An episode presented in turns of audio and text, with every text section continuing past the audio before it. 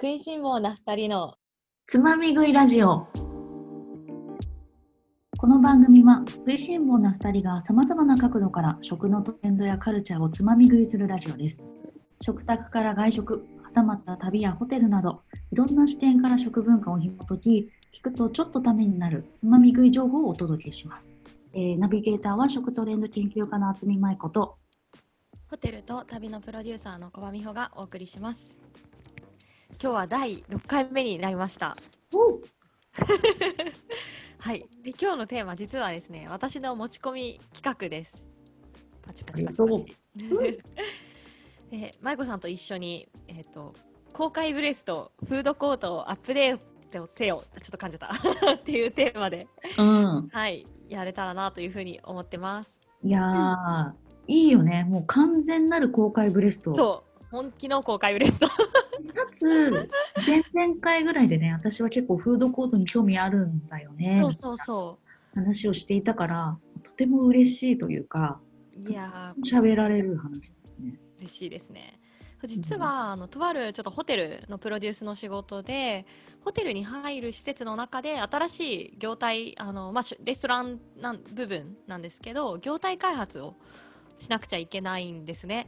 でもろもろの条件をこう考えるとフードコートのようなこうカウンター受け取り的な、まあ、フードコートというか屋台というかのそういう形式にしようという方向性になっているっていうのがちょっと前提の情報になります。なるほなどの。でただちょっと私もあの、まあ、ホテルのプロデュースは日々してるものの食飲食店の業態開発って、まあ、今までやったことがないしフードコートについてそんなに深く学んできてもなかったりね私たちは結構レストランのメニュー開発とかねカフェのメニュー開発は一緒にやったりしたじゃないですか。そうだね。あそうだけどこの辺はやっぱり業態開発ーについてはあんまり考えたことがなかったので、あもちろんそのなんかオペレーション部分とかよくわかんないですけどもっとその要素そのなぜフードコートって今ちょっと、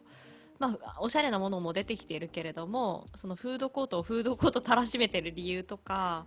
なんかメリットデメリットとかなんかもっとこうしたらアップデートされていくんじゃないかなとかを一緒に舞子さんと話せたらなっていうふうに思ってます。うんうんはい、うん。ねなんかフードコートってさ誰も多分会話に出てこないぐらいなんかうん興味がないというか存在だと思うのよね今までは。まなあん確かになフードコートについて深く語ろうみたいな人見たことない 我々以外にそうそうそうそうそうなんかあのフードコートがさとかあのフードコート最高っていう話もないしないですねうんでもなんかでもずっとさ私たちの世代でもフードコートっていう言葉はすごく認知しているし、想像できるっていうのはすごく大事なものとしてだからこそなんかねアップデートもできるしその誰も興味ないものをちゃんとあの分析というか調べていくとなんかこんな影響力を私たちに与えていたんだなとかそういうのもねなんか気づけそうだなって思うよね。確かに、うん、でもそれで言うとあれなのか、えっと、最近のフードコートで言うとちょっとおしゃれなものとしていろいろ出てきてるのか。そう実はかなりアップデートされてはきている印象で、まあ、フードコートというかフードホール的な呼び方が多いんですけど、まあ、ニューヨークとかですごく流行っている、まあ、流行ってるとかニューヨークがこうトレンドだったのかわかんないですけどおしゃれなフードコートみたいなものが近年増えてきているなっていう印象はあって。うん私たちの近くでいうと恵比寿とかにもね恵比寿フードホールっていうあるよコーねヒ。なんだろうコーヒー屋さんとちょっとサラダとかはいはいおはい。店とかがある。うん。そうそうちょっとブルックリン系のテイストのそうだね、確かに確かにねブルックリンだ。うん一回行ったな、確かに。あ本当私も何回かなんか通りがかりにコーヒー飲んだこととかはああって、まあ、ランチとか若いね周りの会社のあ、はいはい OL さん的な人たちが来てるなっていう印象でしたけど、なんかとかあと二次会っぽい感じで使ってたかなそのへーコロコロナ前なんかみんなへーでご飯なんか食べた後にじゃあもうもう一杯飲むみたいな感じでああなるもほうど少し食べたい人と食べたくない人なのかなんかそこでみたいな感じをあのチャリこりながら見た。ああ、なるほど。確かにちょっとビールとつまみの店として、うん、パブっぽくも使われたりするんですかね。うんうねん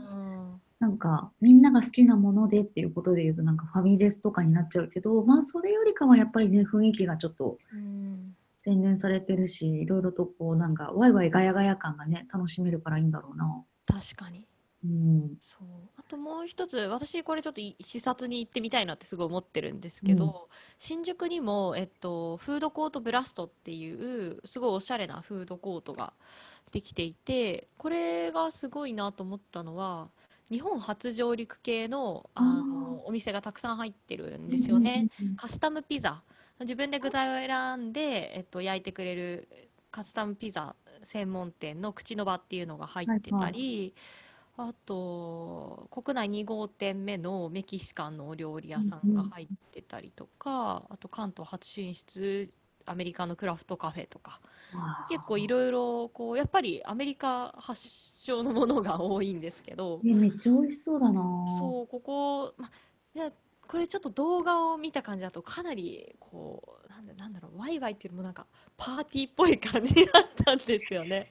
でもなんかもうアミューズ食のアミューズメントパークにうなってる。ん、確かに、結構イケイケな感じの、け音楽とか流れてそうなえそう雰囲なんだ。気をしてましたね。へうえん。なるほど。そう、だから、フードコートって、結構、あの、商業施設の横に、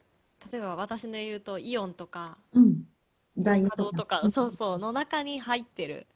場所だったんですけど、そそうねれだとファミリーで子供連れで行くみたいな感じだったと思うんですけうんど、うんあとね、中学生の時にみんなでお小遣い握りしめていくようなそうよ場。所だったと思うんですけど、割とそういう人たちじゃなくても、ね、完全にデートとか大人向けっぽい雰囲気だなっていうのを感じますけど、最近のものは。いやそうだね、確かに。知らなかったなそうだうね。ん、だから一応こう、やっぱフードコートっていういろんな選択肢があって、うんお店が集まってくる状態の楽しさみたいなのはこう普遍的なものでありつつもあの雰囲気とか入ってるお店とかはアップデートそれこそポッポじゃないみたいなえポッポ好きなんですけどね私あのいや山盛りもうそう山盛りポテそうだトよぐらい超好きでしたけど本当に逆になんか今どうなんだろうおしゃれなポッポとか出てきて入ったら どうどうですポッポね。えー、私、ポッポ好きだからな。まあ確かにあれはあのままあの謎のロゴ とねあの謎のパッケージでそうよ。ポテトフライ出してほしいかも確かになだからなんかもう、私もし今週1副業していいって言われたら、ポッポでバイトしたい わ。そんぐらいなんか原点に帰れるわ。なんかなるほどまあ確じゃかあになそうなのよ。なんか、それで言うと、ポッポはイトーヨーカドー系なのよね。そうなんだそうで、まあ、イオンというか、まあ、もともとダイエーだと、あの、ドムドムとかが入っていたりとか、へえそうなんだあそうのオレンジいフードうそうそうそう、オレンジフードコートっていう、あの、100%うんうんうんダイエーというか、の、えっと、会社があって、そこでやっているっていうところで、なるほどあそう昔というか私たちが知っていたフードコートって全部その系列店が入ってたんだ大体うん、ことが多いそう、イトーヨーカドー系だったらポッポだろうし、イオンとかダイエーだったらディッパーダンとか、そ出のた中ディにッドムドムパーダンうんが入ってたりとかしていて、で、まあ最近だとさ、なんかケンタッキーとかマックとか、ね、銀だことかもね、入ってますけど。そうそうそうそう、とかあるんだけど、おそらくなんかその、なんだろうな、昭和というか平成の頃のフードコート、ザ・フードコートっていう感じだと、もうね、そういうふうな商業施設に紐づいたお店があの展開していたっていうふうな感じ。うんなるほどそうな。うんそこの割と参入障壁がこう下がってったっていうのはあるんですね。うんうんいろんな店が入れるようになったし、お店があの入ってもらう商業施設としても、それこそ海外はから初上陸系のものが入った方がね、インパクトが集客できたりとか、うんうんうん、そういう情勢があるんですね、きっと。そうねだからなんか私の中ではこの辺りをなんかしっかり調べたいなと思ってるのはやっぱりなんかそのディッパーダンとかドムドムとかそこら辺がねなんかどんな感じで平成の頃やってたかなとか結構忘れちゃってるところもあってうなんんうん。かねクレープ屋とかもあったしさ、ね、そういうのあの見たいなって思ってるけどなるほ今ど。はね、もう普通に、あの、普通のお店が、普通に、あの、フードコートの場所に入ってるっていう感じだよね。うんうんうんうん。だね。はいや、そっか。うんそうですね。でも、あれでしょ、今、えっと、みほちゃんはさ、フードコート行かないよね。行かないですね。ね、フードコート行こうっていう目的の場所でもないだろうし、うん。しこいつだろう、最後に行ったのは、羽田空港にあるフードコートあは、確かに海外旅行とかあ、国内うん旅行行く前に、うんお腹減ってたら立ち寄りますね。はいはいはいはい。うん。な行るほどく。な。うん。いや、やっぱね、子供ができると増えるね。へえ、やっぱ増えるよ。もう、良いか悪いか分かんないけど。それはやっぱり、と、えっと、連れてきやすいから増えるんですかそうだね、本当に。だからなんだっけ、えっと、豊洲のララポートにも、えっと、フードコート入ってるし、うんうんうん。そこでなんだろうな、なんか子供が食べやすい麺類食べて、夫はなんかラーメン食べてみたいな感じだし、そのはあ。横にはやっぱり子供が楽しめる、あの、もうちょっと5歳とか大きい子が入れるなんか遊具施設があってみたいな形がもうフォーマットとしてある感じだし、なるほど。あのー目黒のさ、ひもん屋にあるイオンスタイうル、あそこにもうちょっとずつ、ちょっとというか、あのパーツパーツでフードコートみたいなのがあって、そこにはなんか長崎ちゃんぽんとか、サーティワンとか、そういうのが入っているっていう感じかな。へえ、そうなんだ。なるほどな。で、やっぱなんかその、なんだろうね、ファ、ファミレスよりも離乳食とか、なんかちっちゃい子供用のものを、なんかフードコートなら食べさせてもいいかなみたいな、なんかあのーまあ確かに。うそうそうそうなんん。かそこが消費で落ちてるみたいなところとあとは本当にセルフで好きなもの食べられるからだからなんか楽だよねなるほど。そこはフードコートのやっぱ強さまあだし確かに、レストランとかだと、それこそ一緒に注文しなきゃ、うん同時注文しなきゃいけないとかあるかもしれないですけど、フードコートだったら、まあお子さんにちょっと食べさせてから、自分のものを買いに行くっていう選択もできるし、確かにそうだうねーん、なるほど、そういうことがあるのか。で、そのふ、マイコさんが今言ってるフードコートって、割とこう昔ながらのものなんですそうかそそうれそとうも、そあう、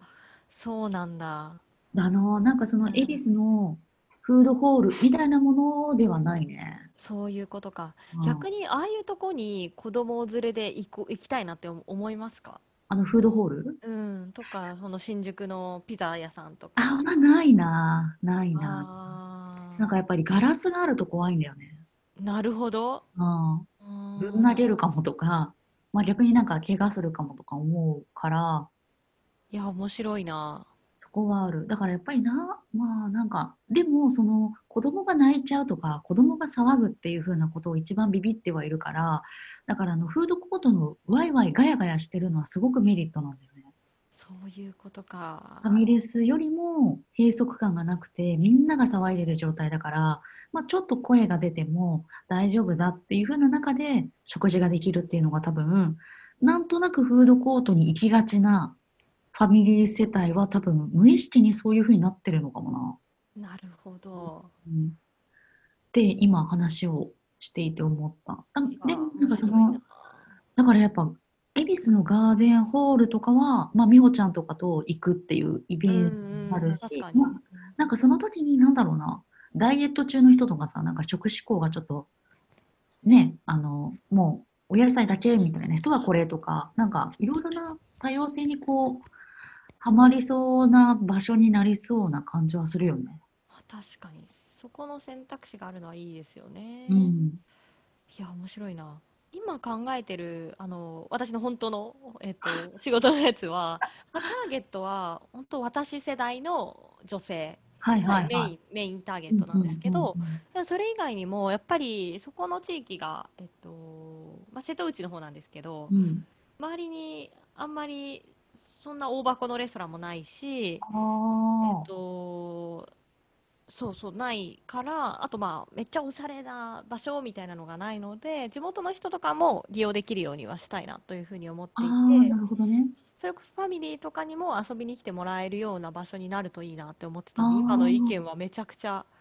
すごく参考になりましたね。ガラスがあると危ないとか、確かになとか。うん、あなんかねハイチェアがあるとすごくビビっちゃう。あうー、ん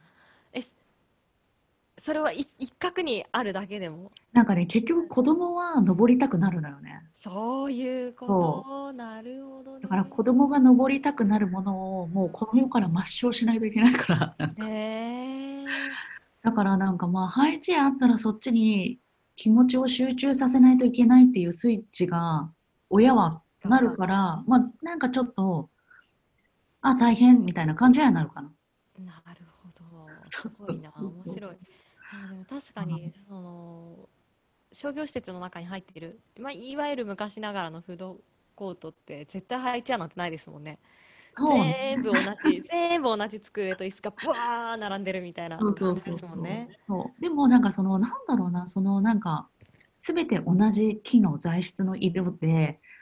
みたいなものはなんか変えてほしいなとは思うんだよねねななんていうかそうそうそう。それすごいフードコートをフードコートたらしめてるそうそうそうそう要素だなと思って。そううん、ななんんかかそこのフードコートの因数分解したいなって 今日思ってたんですけど、そうだねうん、そうなんか結局そのポッポとかイオンのやつとかも本当にやっぱり大量大量に大量生産感があるんだよねそうですねあ。の時代昔ちょっと前の時代のだからなんかそのあ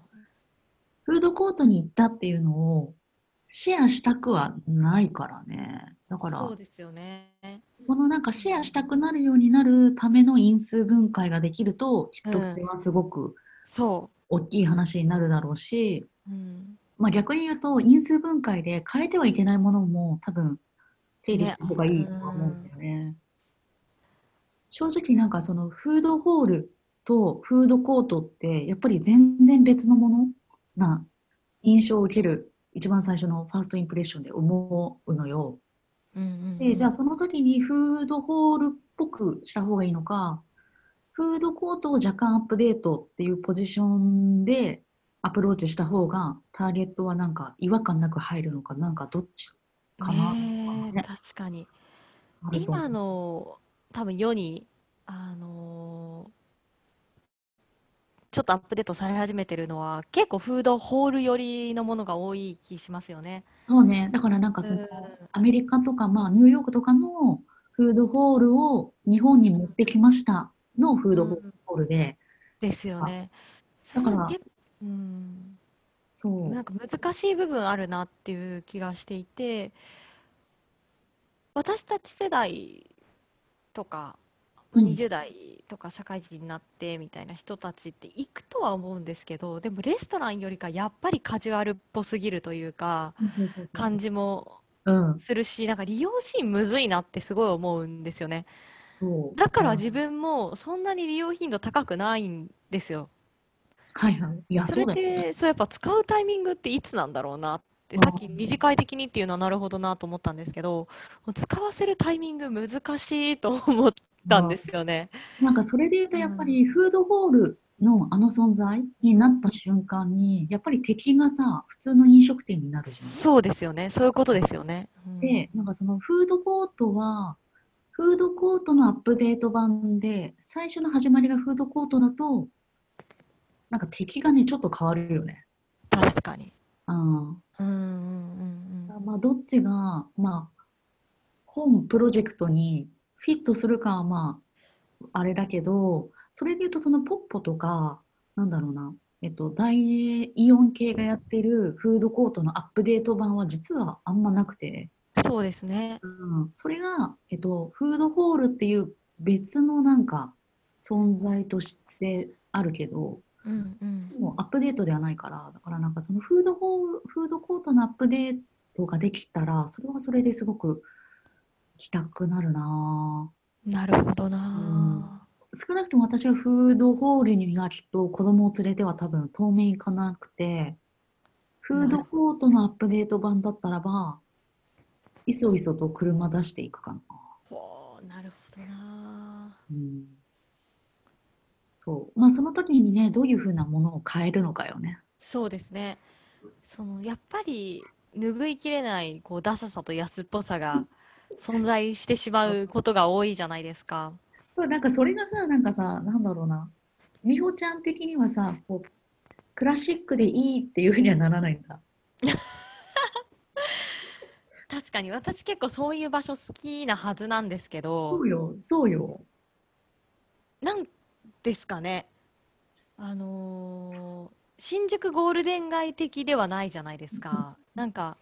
ああいうのとかあと浅草のホッピー街みたいな、はいはいはい。ホッピー横丁みたいな、うんなんかああいう雰囲気赤ちょうちん的雰囲気はすっごい好きなんですけど、はいはい。なんかフードコートってちょっと、まあ、最近行ってないからかわかんないんですけどいやでもフードコートめっちゃ好きなんて人もうマジ会ったことないもん。でも嫌いじゃないじゃないですか うんやっぱいろいろ食べれるしなんかワクワク感何にしようかなってこうぐるぐる回ってるの楽しいし、そう。ね、羽田のフードコートとかやっぱ私好きですけど、ああそうだ意外に美味しいのいっぱい入ってる確かにし。確かうに、んなんかさそれがなんかこうなんだろうな機能的な面で便益機能的なところでフードコート行ってることが多い気がしていてああなるほど。これがなんかこう情緒的なというかカルチャー的に「おーフードコート!」ってなってる人はまあいないかなって思っていてでもそれで言うと逆にフードコートのカルチャーが言語化されていないからなんかフィットしてないだけかなと思っていて。フフードコートカルチャー論は整理したいなと思ってるんだけどね。いやーやってほしいな。なんかねだからなんかその、惜しいんだよね、フードコートは。そうなんですよね。別におしゃれな店が入ってないわけじゃないし、あ、そうそうそうそうう。ん、美味しいお店だっていっぱい入ってるし、うん行けば楽しいんですけど、じゃあそこで食事をしてる自分をこう写真に撮ってインスタにあげるかとか言われたら絶対あげないなっていう風になっちゃうんですよね。いやそうだね。うんだからそこは何かっていうことよ ね。 うん、あと一番このフードコートっていうアイデアが出た時に私がそのダサさの因数分解をして思いついたのがあのブザあれね。ーベイベイベイって突然なって呼ばれるブザーうんあれ怖いよね、もはや。そうあとなんもうずっとあれちょっと調べたんですよ本当になんか私が行ってた時代から変わってないんですよあのブザー形が あ、そうか。そういやーあれすっごいダサいなと思ってで最近海外のフードコート学ぼうと思って私もまあ実際に行ったことはあるんですけどあんまりがっつり飲食したことなかったのでうん、 YouTuber がこうフードコートを紹介してる動画いっぱいあるんですよあ YouTube ーそれで学んでるんですけど海外のブザーとか確かにブザーなんですけどちゃんとこうお店のシール貼ってあったりとかで可愛かったりするんですあよ。そうなんだ。あこういうとこだよなと思って。いや、そうだようね。んあの、ホテルのさ、あの、部屋の鍵、うんうんあうあいうんのもさ、なんか、もらった瞬間にちょっとワクワクするものとしないものあるじゃん。あるそなんかそのぐらい、あのブザー頑張れとは思う、確かうに。ねそうなんですようん。あのブザーとかあとトレーあのプラスチックトレーのね。トレートレーがあると。かはすごくなんかああフードコートだなーって思っちゃうな。ね。うんなんかふ、もう、今の暮らしの中で、こう、トレーを持って、動き回ることって、マジフードコートぐらいない、ぐらいしかないよね。なんか確、かにあとは本当イートインのどこかとか、そうだね。うんス確かに。ープスープストックとかあーそのぐらいそっかそっうん、かそっか。そっか。うんなんかな、その色とかね、そ質感とかう、ね、あの色と質感悪さしてますよね絶対悪さしている。うん意外にさ、そのなんか、なんていうか、あの、トレーに入れたお料理を美味しく取る方法ってあんまなくないないなんか画角にちょっと余白があるだけでも、なんか隙間でおしゃれにギュギュッとしてる、よくインスタで見るような感じにやっぱ慣れなくて、まあ定食もよくそうなんだけど、なんかね、トレーの上に乗ると、良くないよね。なるほどそれはあるな、あるんだよな。なんか、まあ、あとは本当にその、なんだろうな、椅子、椅子とかテーブルの、なんていうの、大量生産感、うんうんカスタマイズしてる感じじゃないところとかは、うん、変わってほしいかうもん、それはありますねな。あのテーブルと椅子の安っぽさはねどうしてもありますよね。今なんかおしゃれなトレイとかで調べてみたんですけどこうちょっと北欧っぽい丸いトレイとかだったら可愛いのかな。あーうん、かわいい。とか白とかね。うんねえなんかそうそうそうそうそう。とかだとかわいいかな。なんかなるほどな。まあ逆になんかね、そのトレイも数種類あってもいいと思うんだよな。なんか選べるというか。うんうんこれもいいしあ今なんかロンドンの老舗メーカーが作ったアルミトレイっていうのが出てきてそれとか可愛いな、ねアルミトレイ確かに可愛いかあも、ーなんか日常でさ、せっかくだから、うんなんか使わない使トわレイないものがうんいいをアかルミトもレイでできるとかならば、うんよりそれがなんか楽しいけどね。確かあとやっぱりなんかその、席と席が近いのよね。にうんうんうん、うん、あれはなんかうまく変わってほしいなとか思なるほどう。うん。でそれまあでねもこれから結構ソーシャルディスタンス世界になそうるだよとね思うんでねなんかうん解決されそうですそうよだよねね。うんうんいや、なんかそれで言うと、あの、も、もったいないなって思うんだけど、あの、ファミレスのさ、ジョナサンかな。ジョナサンとかだと、テーブルにさ、なんか、おすすめのメニューとか、ベタバリされてるんだよね。はあはあはあはあで、まあ当然その視認できて、あ、これでいいなってなるんだけど、それがあると完全に写真撮れないんだよね。確かになあのしかもラミネートされたようなそうやつそうですそう。よねなんうわかねなんか誰かが剥が確したかんだによ、な実を。確かまああるあるそううんで、なんか丸まってるみたいな感じの中で、写真撮れないからうさ。んそうですねあくまでもやっぱちゃんと手机の上はそうスタイリングがしやすいところを整えてあげるっていうのはもう大前提ですねそれそうだねうん。それでなんだっけな、なんかそのフードコートとかもさ、なんか、と、なんかあの、なんだろう、付近とか、いろいろとこう置いてあるような、ちょっとうんうんうんうんエリアあるじゃん。ありますねああいうとことかもね、あのー、デザインしてほしいなとは思う。なるほどなうん。あの、美穂ちゃんとミーティングとかさ、時々する、あの、うんブルーボトルあるじゃん、中うんうん目。うんうんあそこのサーブのあの場所というか、ああそこ美しいですよね美しいうん私なんか写真で撮ったんだけど、写真で撮りたくなるぐらい、ブルーボトルはきれ上手よね。確かにス空タバより間いいですよねそうそうそううんでもああいう場所に別におしゃれなフードコートがあったってね全然いいわけじゃないですか。そうだうん、ね。まもあだからそういう人たちが作ってこなかったんだろうな本当に空間を。うそうだね。なんかそこよりも、ね、お値段と居心地の良さみたいな。まあね、ターゲットが中学生とかね、まあ確かにとかだったらあれなのかもしれない。大判焼きどんぐらい安く売るのかの方が大事かもしれない。でうもん最近の中学生はみんなおしゃれですよきっとそうだわ、TikTok だわ。 TikToker ばっかりだからっていうもう勝手なこと言ってるけどうんもうもうねえねもうわかんないけどう。んでも本当なんか写真に撮られることを前提にしたこの空間作りをもうこれがから大前提にしていかなきゃいけない気がするんですよね本当うに。んうんで、やっぱりその時に、すごい敵だなってやっぱり思うのは固定概念で、この、何がこうであるべきみたいなものをうんうんどのくらい拭えるのかと、本当そうですね。うんね、逆になんか、まあ、ユニバーサルデザインとかもあるけど、なんていうか、何を変えてしまうと、それがその存在じゃなくなってしまうのか、うんその印象が遠の遠のいてしまうのかっていうところの、その線引きが完全にセンスだと思っていて、うんそれがまあターゲットであったりとかさ、なんか目的に紐づいて、何を守って、何を変えて、そうしたら何がアップデートと認識されるのかっていうところをなんかデザインしないといけなそうよね、業態は特に。そうですうね。ん、なんか新業態はすごくやっぱり目新しくて良いんだが、うんやっぱり暮らしに根付くとか定着してもう一回行きたくなるような状態にするための業態ってなんだろうなっていう感じはするよね。確かに何なんだろね。なんかやっぱり GMS に入ってるようなフードコートの正解というか最適解かはわからないけどいろいろなミッションの中で作り上げたものが今のあのフードコートだとしてまあねそこがなんかまた目的が違えば変わっていっていいと思うしね。うな。うんああとはやっぱりなんだろうね、メニューかな。その、さっきあったタコスとかさ、そこら辺もうんうんあってほしいし、でもその、ポッポとかだとさ、なぜか麺類がすごい多いじゃん。確かに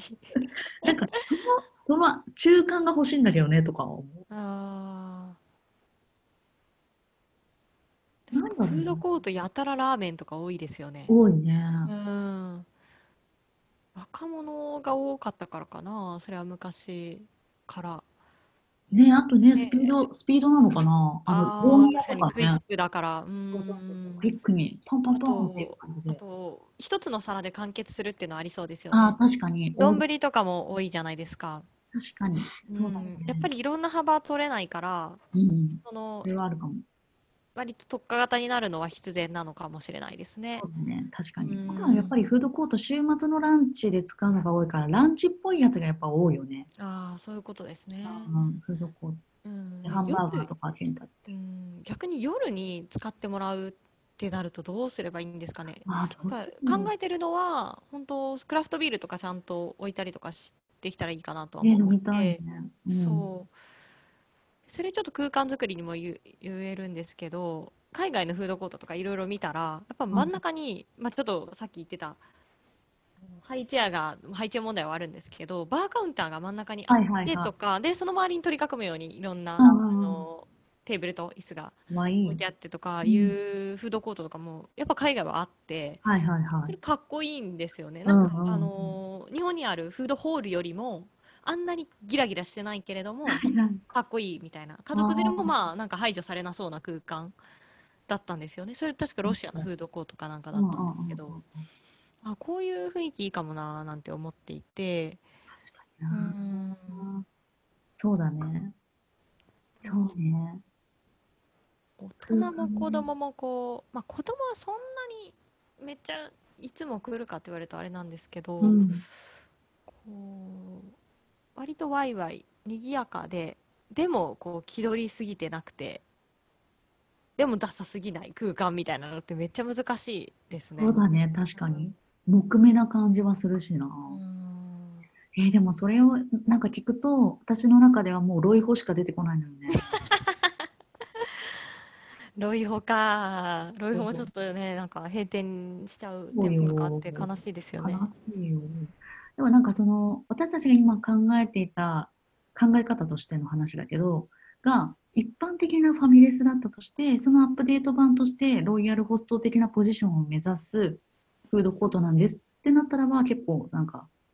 ポジショニング的にはすっきり理解をした。いやーうんロイヤルホストって私全然最近アップデートされてないんでわかんないんですけど、うんあそこはなんか大人の場所になってるんですかなんかね、あのーえっと、高価格帯戦略にロイヤルホストがなってから、各店舗の中の、あの席の幅であったりとか、それ、そのあたりをファミ、他のファミレスよりも広くしてるんだよね。あでー結構ゆったりできるようになっていたりとかしていて、あとは結構 BGM が違ったりとか、なんか本当に3世代で、まあ結構価格帯も違うしね、商品の。あだかあ、らロイヤルホストというともう私はママ会に連れられていくみたいなイメージしか自分のちっちゃい頃でなかったんでまだ全お然ーなんだろはういはいはい。もう結構私が住んでた田舎のファミレス的なイメージがあるんですけど全然そんな感じじゃなくなってるんですかねなんかもう全然気分は、なんだろうな。結構晴れの日だよ。へえあそうなんだでも昔から晴れの日ではあったと思いますそうだなんねかやっぱ昔から高いしうん、高い高い。うんへえなんかね、あのーファミレスというよりかは、ホテルのカジュアル版っていう感じ。はあ、え、そんな位置なんですか、今、ロイヤルホストって。わかんない。私の中ではもうこれで、それえなのよね。だから、なんだろう。そう、だから、ファミレスなんだけど、コンセントはないし、えっと、テーブルの上にラミネートされたものが貼り付けられてもいない し、で、えっと、まあ、シェフもいるじゃん。もいて、それで、えっと、サーブしてくれる方も、おすすめのオニオンスープとかを、タイミング合うときは、す自分でお店の人がサーブしてくれるのね蓋を開けてくれたりとかうんだから結構なんかレストラン体験をしてる感覚にはなるなるほどでも子供連れてけるっていうそうそうそうそうそうそうあでお子様セットもあってみたいなーなるほどな100本のスプーンとかとあこそううだねどういう位置づけになってくるんですかなんか割うん、 100本のスプーンはもう完全に晴れの日になんか可愛いお洋服も着て行きたいところじゃないうんうんうん誕生日おめでとうみたいな感じで,、はいそうですねそうで私あんまママ友がいないからママ友と行くイメージが湧かないんだけどな感じででロイホは本当に日常の中であのちょっと今週末の夜お腹あのもう作るのもかったるいからロイホ行っていいみたいな感じになるかな。なるほど私でいうレッドロブスターだな多分いや、そうじゃないそうだレッドロブスターなるほど あすごい納得しました今レッドロブスターだな確かにそうそう。で、なんかそこのスタートラインが、なんだろうな、フードホールだと、普通の飲食店っていうスタートになるから、だからなんうんかハードルの作り方が全然違くて、うんうんフうァミんレスなんだけど高級ってなると、なんかロイホすごい楽、楽ちんな気持ちになって入れる感じのものがあって、うんうんなるほどな、ま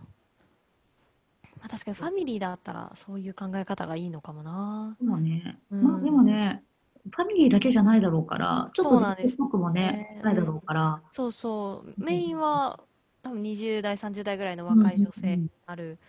となるとやっぱファミレス感はそんなに出しすぎちゃうとまずいそうだね。なぁと思いつつうん。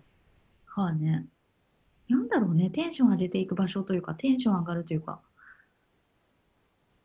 そうで作飲みとかもできるような場所ってなるとうん。なんかイメージ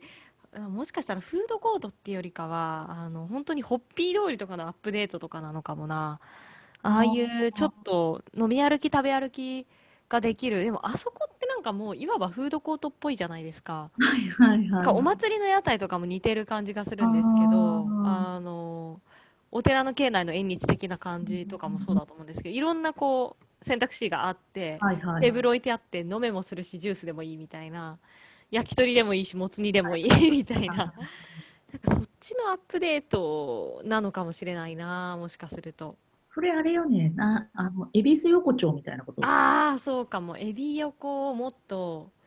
なんだろう品よくするって言ったら言葉悪いかもしれないけどうんターゲット的にファミリーじゃないなら結構それの方が近い気がしていて、なんか、確かに、うん、フードコートとエビ横とかの差ってなんかライティングというかいろんなフォントがあっていろんなお店の世界観がもう前面に出ている感じでうんなんかフードコートはねなんかそこがそこまで出てないというか感じがあるからねワクワクするエビ横の方がワクワクするなデートとかなんかするのね、ですね確かにうあん確かにな、フードコート、フードホールとかよりも、ああいうとこのがワクワクしません。なんかまあ、酒好きだからかもしれないんだけど。うん、いろんなものがあるなんかなんかアソートアソートな感じうん、うん、うん、いろいろ凝縮されてる感じがしていいよね。確かに。あれがでも、横丁ってまだ、でもテーブルオーダーじゃないですか。おうおう。あれが、まあでもカウンターのところもあるか、普通にコロッケとか買って、席で食べるとかあるか、全然。うんそうなっても体験価値は落ちないかな。どう思います、うん体験価値か。ほうやね。なんか横丁とかって別に安っぽくないというかむしろ安いのがプラスじゃないですかはいはいはい。せんべろみたいな感じがうんプラス、うんうん作飲み、そうだね。そううん うんそうね。どうなんだろうな。その、えっ、と、お店の人のテンションっていうのもある よね。確かにフードコートだとさ、普通にアルバイトの人たちだけど、なんか横丁の人たちとかだとさ、本当にあ確かに、ね、焼き鳥焼いてる人とかが、一本食べてってみたいな。確かにそこでなんかすごい屋台の体験というか、ああそ熱れ量を感じるよね。あーフードコートのなんか悪さしてるもう 一つの要因が多分確かにアルバイトかもですねあの定型分のアルバイトまあ、別にでもそこに対して、なんだろうぬくもりのあるコミュニケーション求めてないっちゃ求めてないんですけどそうそうそうそうそうだねでも本当にこう定型文うんじゃないですか、コミュニケーションが、そうそれはかなりフードコートらしさの要因にありますね。ううんんなんかやっぱりオンリーワンのお店ではないからな、うんだからねなんか都合よくあの CM でやってたあのメニュー食べようみたいな感じになるもんねうんうん。そうそうそうそう。だからなんか、そうだなぁ普通にどこかでも食べられるメニューなんだけれども、だとしても、なんだろうね、なんかその、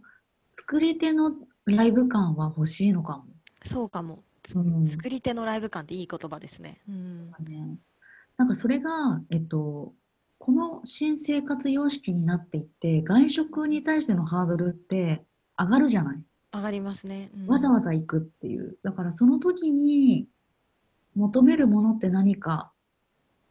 っていうことで言うとね、なんかそういうところもある気がするんだよね。なんかお家では体験できないというか。そうですねライブ感うんありますもんね。うんそうねでそフーのド中コートってずっとやっぱ一日中、まあ、たまに朝昼夜変えるメニュー屋さんもあるかもですけどやっぱ同じメニューを基本とするじゃないですか。はいはいはい。なんかそれもちょっとアップデートできないかなとは思ってて、あまあ、同じでいいんですけど基本は例えば夜7時になったら生ハムタイムみたいななんか生ハム切り落とすぜみたいな時間が あってみんながこう買いに来るみたいなのがあっても楽しいんじゃないかなあ、とか楽しい。そう確そうかに時間によってもうちょっとコンテンツを考えてあげるっていう方向性もありなんじゃないかななんてちょっと妄想してるんですけど、ああ、ありだな。うんなんかそういうふうになんかこうね、そういうパフォーマンスに近い瞬間があるとね、全そう然変わるよね。うん、あとあの前舞子さんとちょっと覚えてるかなあの某サバ屋さんのメニュー開発のアイディアを一緒に出したの覚えてます何を出した あのひ結局夜サワーをやってるけれども昼はあのコンテンツに困ってるみたいな はいおはい。酒やっぱ出ないしっていうのでなんかできないかって話であのかき氷とサワーをこうブリッジするような企画出したの覚えてますあ私で確かにそうなんかそういうの面白いなと思っていてうんうんうんうやんっぱその昼い朝昼夜同じホテルと同じ人が滞在する可能性が大いにあるのでうんそれでも楽しめるのってやっぱ朝も昼も夜も同じ店だけど違うメニュー楽しめるみたいなのがあったらいいなっていう気がするんですけど。うん例えばですけど昼はフルーツサンド屋さん夜は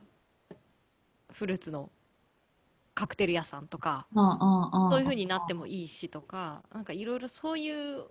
形での新しいフードコート店みたいなのがあっても面白いんじゃないかななんて思ってて確かにピボットでねちょっと変わる感じのものそう食材は生かしつつうん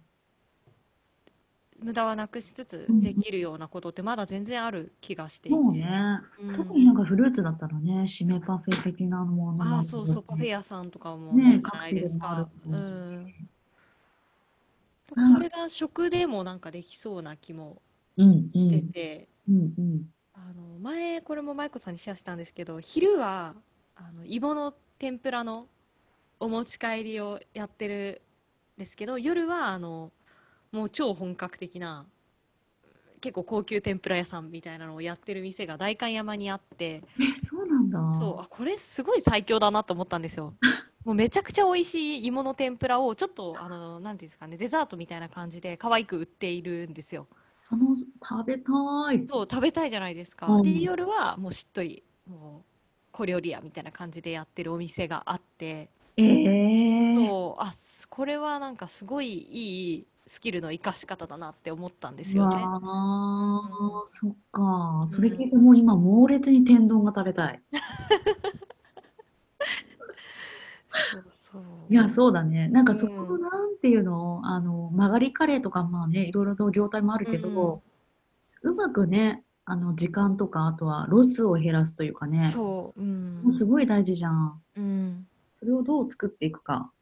だうなぁ。んそうだね。なんだろうね。いや、そうだね。あとなんかその、ジュースとかね、ドリンクもあるよね。うミんックスジュースとかバナナジュースの美味しいものそを朝出してとかさ。うねえ出したい出うんしたいな、えやっぱあのドリンクサーバーから出てくるちょっと薄いオレンジジュースじゃないそうくそうっそうて みたいなうんなんかうん JC のロゴじゃなく、うんなんか季節のフルーツでみたいなものとかは飲みたくなるな。それだけでも全然テンション上がるもんね。ねえそれだったらなんか単価全然上がってもいいじゃないですか。うんうんううん。んでもそれだと言うとあれかな、なんかその、わかんないけど、その、電車に限らず、車とかで来る人もか多いと考えるなら、やっうんうんぱりノンアルコールのあのモクテル的なもの、こあーうんこら辺がすごい充実してるだけでも、なんかいいけどね。なるほど。うん、結確構かに今っぽいうんうん感じになる気がする。どんどんね、なんか、ノンアルコールでおしゃれなもの増えてるもんね。うんね、最近ほんとクラフトのアルコールカクテルとかも出てますもんね。はいはいはい、そうだリキね。ュールリキュールとか。うん、そうだよね。確かに。なんか、なんかそういう風なものだけでも、なんか行きたくなるエッセンスがありそそうかもですねう。。うんうんまあ、あとはなんかその、なんだろうな、お店の熱量とかの伝え方が、こう、対面は難しい中だからこそ、うん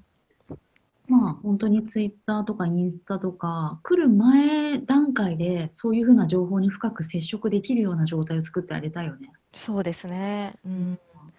なんかメニューとかも私あのすごいダサい原因だなと、ね、さっきあの机に貼ってあるみたいなこともおっしゃってましたけどそれだけじゃなくってあのフードコートのあのデカデカ看板に写真とメニューがレイアウトされてるのとかもあれもなんかこうかっこ悪い原因な気がしていてああ、ととはいえでも写真があった方がめ私もやっぱ写真あるものを選んじゃうし。うん。そう、イメージが沸かせづらい、文字だけだと難しい部分あるっていうのは分かってるんですけど、あれ、うんうんなんか誰かアップデートしてくんないのかなっていつも思ってるんですけど、そうだね。ううんーん、そうだあねれ、本当に結構、どこの世界も変わらないじゃないですか。うんうんうんうーん、ちょっとのかっこ悪さが残ってしまうみたいな。確かに。確かにな。そうだね。そこら辺ね、なんか一石投じたらいろいろ変わりそうな気もするようね。なんんか、視認性なところとかもあるだろうけど、ね変えてほしいな。ね、なんか多角化というかいろんな色のあるなんかものが出てきてもいいよね。うん、うんそうなんですよね。そうだな。そうだな。ね、面白いけどね。うんいや、そうよ。だからやっぱり、うん、そうだね。でもあれよね、みおちゃんも言ってたけど、日本のそのデパ地下のイートインスペースみたいあな。、そうそう。それは海外のフードコートに私が何回か行って思ったのが、いや、日本のデパ地下になんかイートインスペースができた感じだなと思ったんですよ。もちろんおしゃれなんですけど、うんも日本のデパ地下以上に全然空間としてはおしゃれなんですけど、すえっと、普段あれなんですよね、あの、生活者が普通にやっぱお惣菜を買いに来てるんですよ、そこに。あ、へそうえ。、おそう、だからお肉屋さんがお肉も売りながらお肉のものを、えっと、作っていて、そこがフードコートになってるみたいな感じが、まさにトルコ、この前行ったトルコのフードコートだったんですよ。ああ、なるほど。あ、すごいなと思って。それだとファミリーも来るし、若い人も来るし、で、テイクアウトもするし、はいはいおはい惣菜も買っていくし、生活インフラでもあって、あ、こんな風になってんだなっていう風に、ちょっと勉強になったんですよね。ええ、でもそれはいいよね。なんか、いい。共うん存のあり方というか、うん。なんかこれからね、いつ第2波、第3波とかさ、うんまあね、それを2年後と、としてもなんかいろいろあるだろうし、そういうふうなものがあれば、いつまでもね、いろそいうろなんですよ形。ねそれこそ食材とかもそれやれたら余らないじゃないですか。うん余りにくい。それ、うん、あの、まあ、ちょっと売れ残ったやつは安くセールとか、あの、物販があればできるし、うん。そうだね。そう、そこのシェアもしやすいから、うん。すごくプラスいろんな業態がもうミックスされちゃってるみたいなのはすごく新しいフードコートの形としていいなって思ったのがトルコでの体験だったんですよね。うんあとあれよね、なんかその、すべてのお店を、お店というか食べ物を、まあそこで作るっていうのもそうだし、なんかその地域のお店のものを、もうそこに置くというか、うんうんうんうん、で、あの、好きなものを食べら、あの、買えるみたいな感じの状態にしておくと、なんかね、ここの、その場所に、いろんな、その地域の美味しいものが集まってる状態とかだったら、うんそれでなんかいいなぁ。確かに。うんそうすると本当に行く理由が、なんだろう、地元の人にもあるし、うん、なんかカル、あの、暮らしの中に根付いてる感覚をすごくいい。うんうんうん、それはそうですね